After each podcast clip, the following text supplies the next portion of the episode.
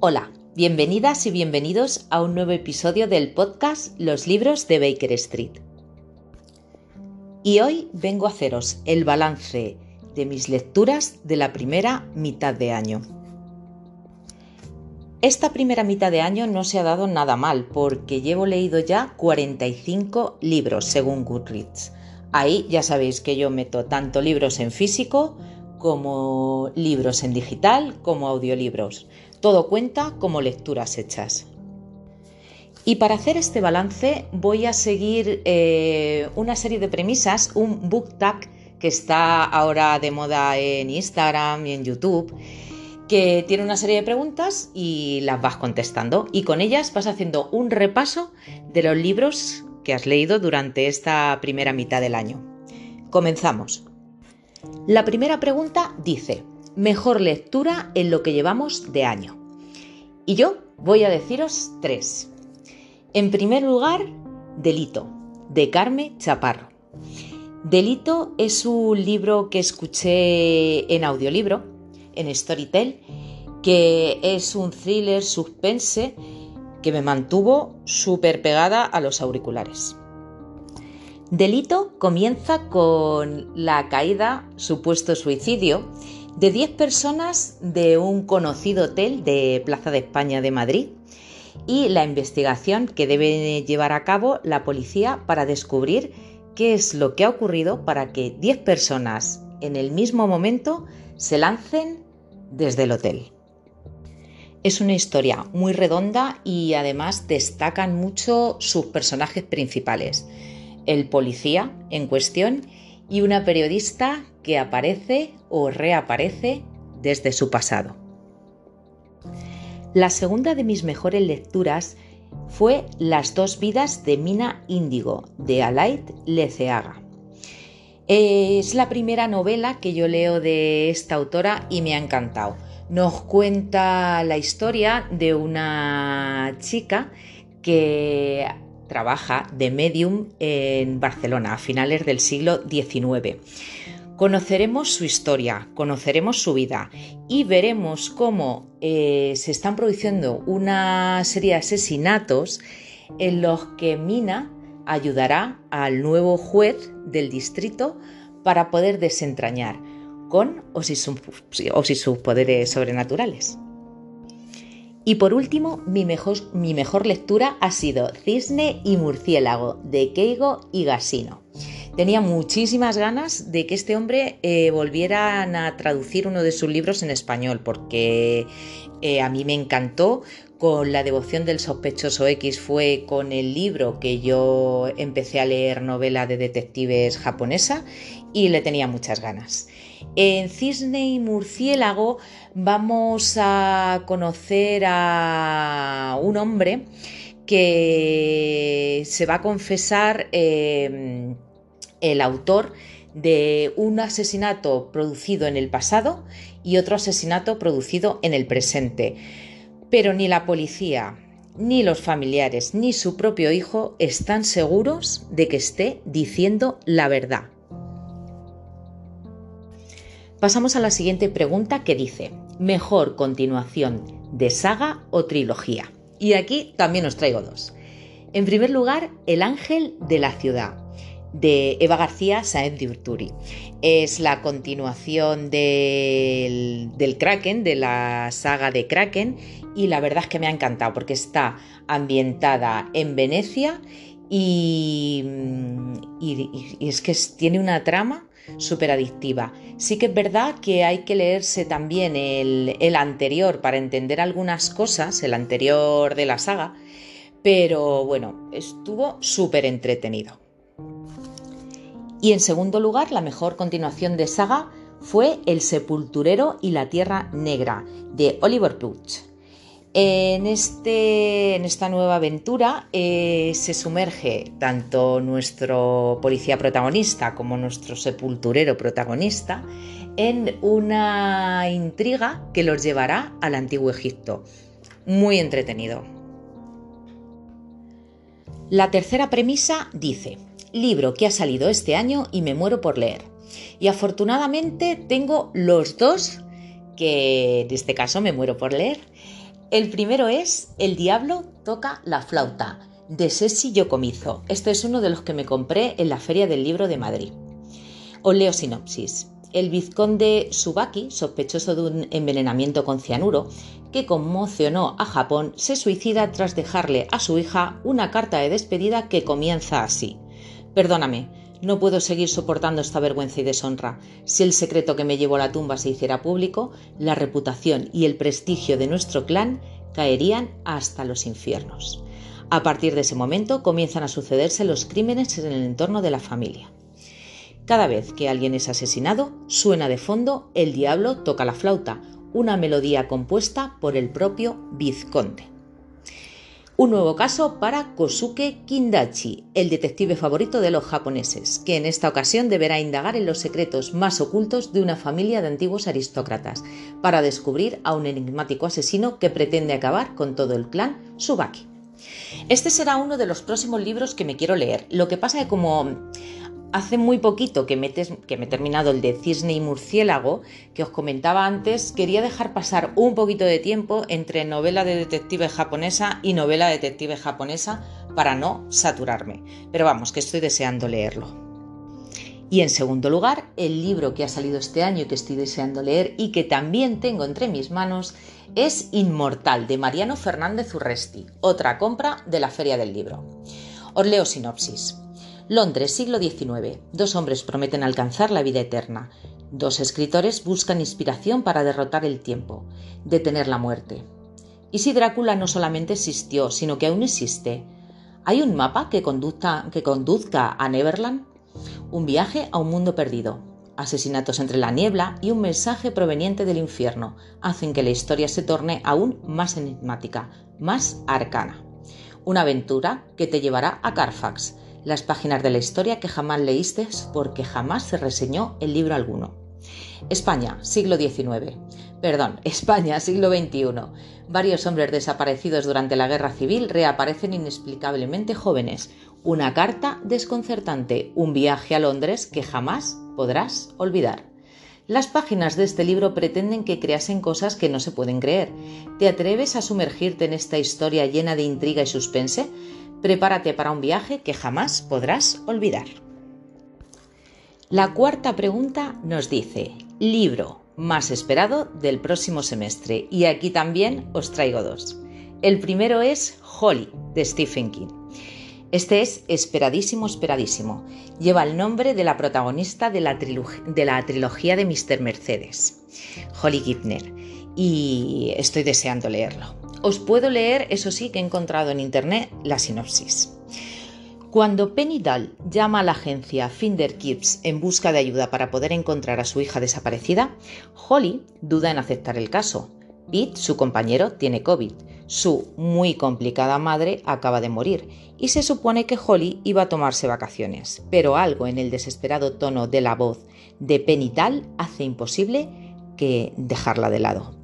Apenas a un par de calles de donde Bonnie Dahl desapareció están los profesores Romney y Emily Harris. Son la viva imagen de la pareja respetable, octogenarios casados, devotos hacia el otro y ya semi-retirados de una vida académica.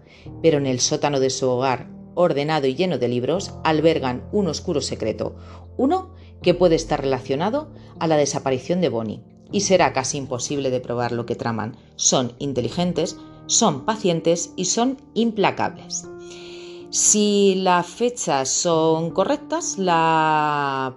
se publicará en septiembre. Según esto, el, este artículo, que estoy leyendo, el 5 de septiembre de 2023 en Estados Unidos. Y según estoy viendo aquí en la página de Lecturalia, en España se publica con la editorial Plaza y Janés y sale a la venta el 21 de septiembre de este año 2023.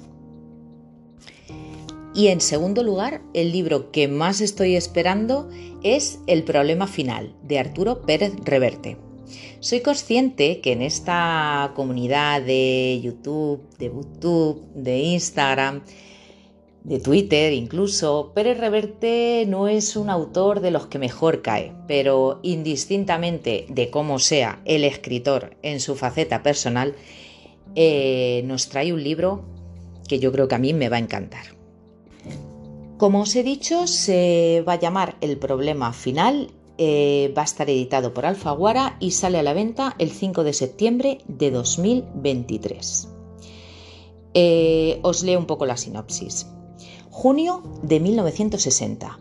Un temporal mantiene aisladas en la idílica isla de Utacos, frente a Corfú, a nueve personas alojadas en el pequeño hotel local. Nada hace presagiar lo que está a punto de ocurrir.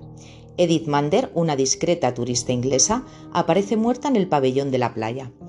Lo que parece un suicidio revela indicios imperceptibles para cualquiera, salvo para Hopalong, Basil, un actor en decadencia que en otro tiempo encarnó en la pantalla al más célebre detective de todos los tiempos. Nadie como él, acostumbrado a aplicar en el cine las habilidades deductivas de Sherlock Holmes, puede desentrañar lo que de verdad esconde ese enigma clásico de habitación cerrada. En una isla de la que nadie puede salir y a la que nadie puede llegar, inevitablemente todos se acabarán convirtiendo en sospechosos en una fascinante novela problema donde la literatura policial se mezcla de modo asombroso con la vida. No hace falta que os diga porque estoy deseando leerlo, ¿verdad?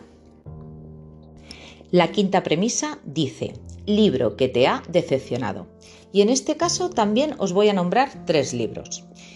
El primero es Miss Marple, 12 casos nuevos, de 12 escritoras contemporáneas. Yo llegué a él con muchísimas ganas. En cuanto salió a la venta, lo compré afortunadamente en ebook, que me costó más barato. Y me leí los 12 casos y en muy poquitos de ellos pude encontrar la esencia de Miss Marple. Hay uno que está incluso ambientado en Estados Unidos que ya, o sea, es que no tiene nada que ver. Me decepcionó muchísimo porque yo le tenía muchas ganas, quería descubrir nuevas historias, así tal cual estuviera leyendo Agatha Christie, pero vamos, ni de lejos. Quitando uno o dos, creo que no se salva ninguno. No es que estén mal escritos, no es que sean malas historias, algunas son buenas, pero vamos, no llega mm, no llegas a apreciar ese estilo propio de, de Miss Marple. En segundo lugar, y me da mucha pena, eh, me decepcionó bastante un libro de una de mis autoras favoritas que es Anna Bollocks. Se llama Las dos muertes de Abner J. Finsbury. Em, me lo compré en Amazon para el Kindle porque ella autopublica en Amazon y, no me gustó nada. O sea, tiene una historia que no tiene ni pies ni cabeza. Y me da mucha rabia porque es una autora que me gusta mucho, que me he leído todos sus libros, menos uno, menos uno que me voy a leer, que aunque no lo nombre ahora, de los que me voy a leer antes de que termine el año, eh, vamos, seguro que me lo leo, que es Stringnina para el té.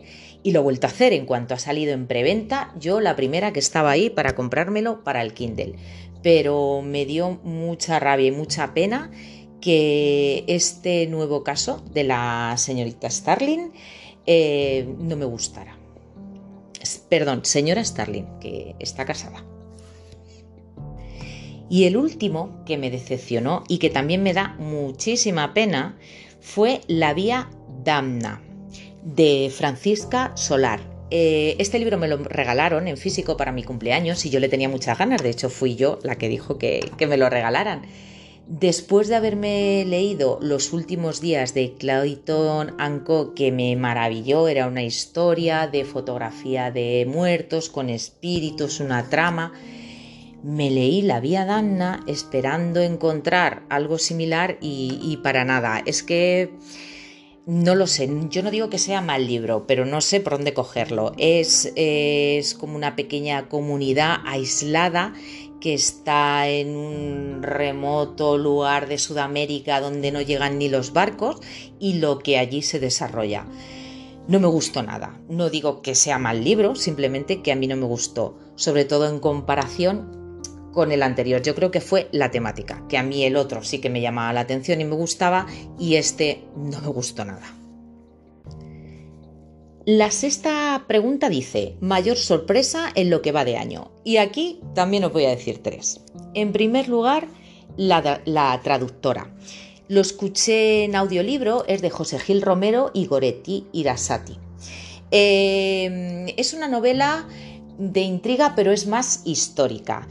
Eh, nos habla de lo que ocurrió en octubre de 1940 cuando el general Francisco Franco planea dirigirse en tren hasta Endaya, donde se reunirá con Adolf Hitler. Os leo la sinopsis. Elsa Braumann es una joven traductora de libros alemanes que subsiste en el Madrid de 1940 al cuidado de su hermana. Una noche en la Capitanía de Madrid se requiere a Elsa para una misión de carácter secreto y que está relacionada con el encuentro entre Franco y Hitler. A lo largo de los siguientes días, Elsa comienza a intimar con el capitán Bernal, jefe de seguridad de la operación, hombre cultivado y amante del cine como ella. Pero alguien amenaza a Elsa para, involucrarla en una operación de contraespionaje. Dispondrá de tres minutos para robar ciertos documentos a Franco en el tren que les llevará a Endaya. El devenir de la Segunda Guerra Mundial está ahora en las frágiles manos de Elsa Braumann, esas que están a punto de traicionar al hombre de quien se está enamorando. Me gustó muchísimo, es más histórica, aunque tiene un poquito de intriga. Y ya tengo, ya estoy deseando escucharme, que lo tengo en mi biblioteca de Storytel, El Enjambre, que es la continuación, también con la misma protagonista, con Elsa Braumann.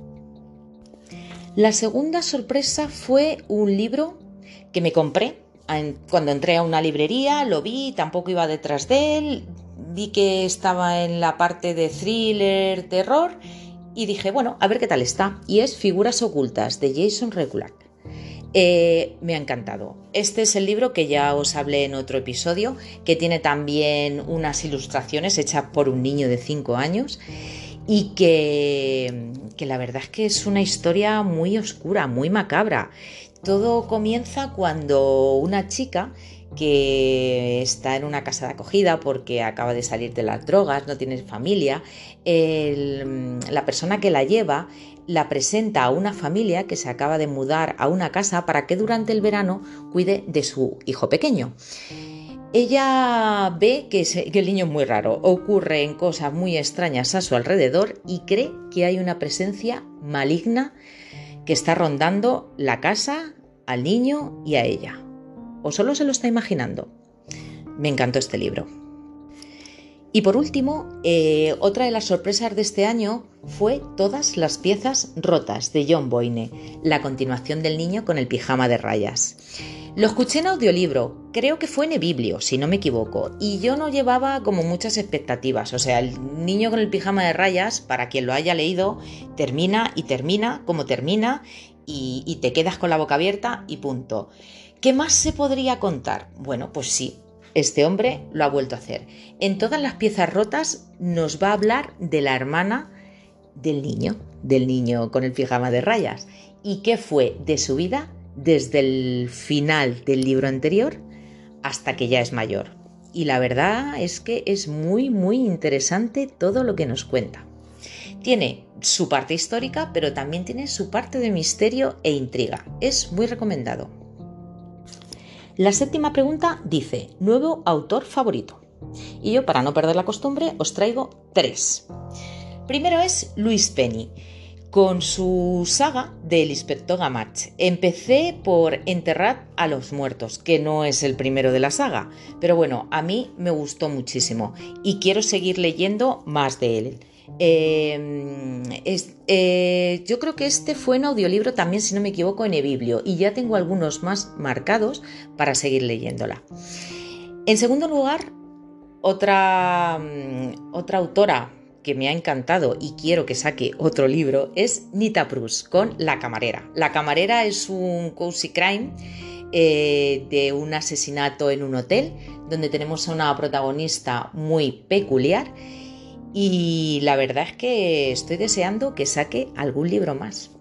Y por último, eh, uno de los últimos libros que me he leído, que es Un crimen con clase, que también lo adquirí en ebook el mismo día que salió, de Julia Siles. Eh, me encantó, me encantó este libro. Mm, parece ser que es su primera novela y para mí es una nueva autora favorita y estoy esperando a que publique algún libro más y nos lo traduzcan. Pregunta número 8. Personaje favorito. Pues sin ninguna duda, Mina Índigo, de Las dos vidas de Mina Índigo. Es una mujer muy fuerte, muy inteligente, ha sabido salir adelante con todo lo que le ocurrió tanto en el pasado como lo que está eh, ocurriendo en el presente y yo creo que es una mujer muy adelantada a su tiempo. Me gustaría que Alaid Leceaga hiciera más libros con esta protagonista. La novena pregunta dice, nuevo crash literario. Y voy a entender esta pregunta como uno de los eh, más encantadores de los personajes literarios que, me he leído. Y para mí es el inspector Camach, de la saga de Luis Penny. En este caso, del libro que me leí, este primer libro de Enterrar a los Muertos, y que me encantó y que pienso seguir con la saga.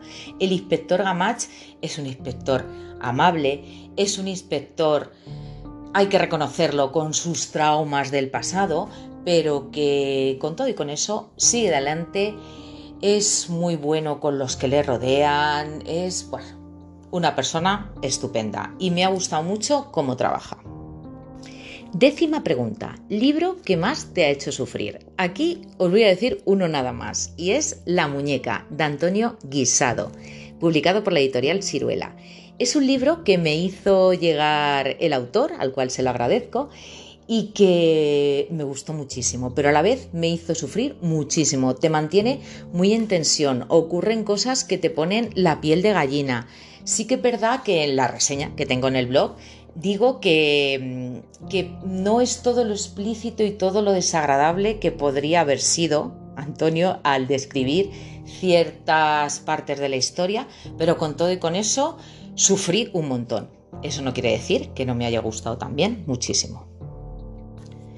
Pregunta número 11. Libro más bonito que te hayan regalado o que te hayas comprado. En este caso me lo compré. Eh, lo vi, lo vi en, la página web de novedades de Sherlock Holmes y, y lo encargué en la librería porque no lo tenían. Se llama Sherlock Holmes contra Houdini. Es de varios autores y está editado por eh, la editorial La Felguera. Creo que es una reedición porque ya había una edición antes descatalogada. Es un libro precioso con unas ilustraciones maravillosas y una temática que, claro, a mí me ha gustado muchísimo. Os leo la sinopsis. Los protagonistas de este libro son dos héroes de su tiempo, el escritor Arthur Conan Doyle y el ilusionista Harry Houdini, y narra uno de los capítulos más singulares e inquietantes del siglo XX. Doyle, defensor a ultranza de la vida en el más allá y de las supuestas revelaciones de los espíritus, ayudado por la fama deductiva y habilidad casi forense exhibida en los relatos de su archiconocido Sherlock Holmes, libró durante casi toda su vida una cruzada en defensa del mundo del oculto. Houdini entabló una encarnizada batalla contra Doyle y los espiritistas a la que dedicaría toda su vida. Con sus peligrosas habilidades se convirtió en la ruina y el, el descrédito para un gran número de mediums, al desenmascarar e incluso imitar públicamente sus trucos. Al mismo tiempo, la obra es un recorrido gráfico por la sumamente hermosa y sugerente fotografía espiritista y por los albores del espiritismo.